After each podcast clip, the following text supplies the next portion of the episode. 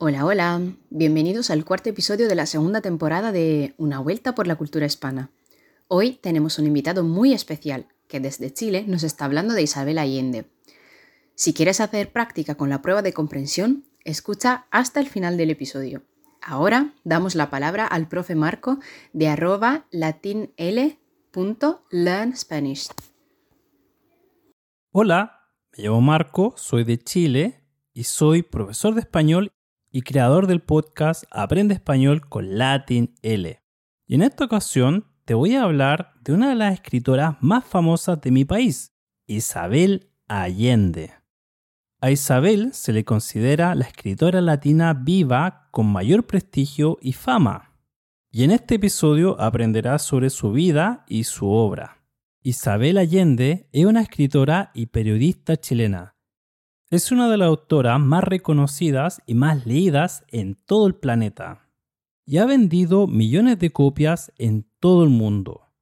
Nació el 2 de agosto de 1942 en la ciudad de Lima, Perú, donde su padre, primo hermano del presidente chileno Salvador Allende, era diplomático. A los tres años volvió a Chile junto a su madre y hermanos luego de la separación de sus padres. En 1975 abandonó Chile debido a la dictadura de Augusto Pinochet. Se exilió en Venezuela, país donde vivió durante 13 años. En 1982 publicó su libro más famoso, La Casa de los Espíritus, una obra que relata la historia de cuatro generaciones familiares de un país latinoamericano del siglo XX.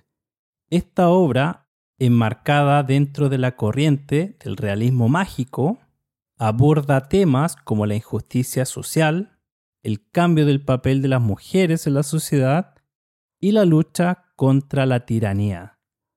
Otras de sus obras más destacadas son Paula, un libro de 1994 dedicado a su hija, El cuaderno de Maya, una novela de 2011 sobre una chica de 19 años que toma decisiones poco acertadas. Y Largo Pétalo de Mar de 2019, una obra que narra la historia de un transatlántico que transporta a 2.078 exiliados españoles a Chile. Actualmente vive en Estados Unidos y sigue dedicándose a la escritura. Una curiosidad de Isabel Allende es que siempre comienza a escribir sus novelas un 8 de enero. De hecho, cuando llega este día, hace una ceremonia que incluye incienso, flores y meditación antes de comenzar sus nuevos proyectos literarios.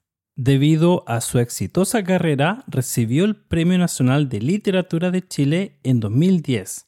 Es tanto el éxito de algunas de sus obras que algunas han sido adaptadas al cine al teatro e incluso se han convertido en musicales. Te agradecemos por haber llegado hasta aquí y haber escuchado el cuarto episodio de la segunda temporada de nuestro podcast. Las preguntas las encontrarás también en el post de resumen en perfil de nuestra página. Para este episodio en particular, te pedimos de contestar a esas preguntas. ¿Con qué género literario se puede asociar la obra La Casa de los Espíritus? ¿Cuál era el trabajo de Allende antes de convertirse en la famosa escritora que es hoy? Después de qué acontecimiento histórico y político la escritora abandonó Chile y se trasladó a Venezuela? ¿Conoces alguna otra obra de Allende? Comenta en el post para practicar tu español. No olvidéis seguir al profe Marco en su cuenta de Instagram latinele.learnspanish. Llegamos al final del cuarto episodio de la segunda temporada de Una vuelta por la cultura hispana. Si te gusta nuestro podcast, suscríbete. Estamos en Spotify, Google Podcast y YouTube. En nuestra cuenta de Instagram, Acción Español, puedes encontrar todos los contenidos que necesitas para aprender español.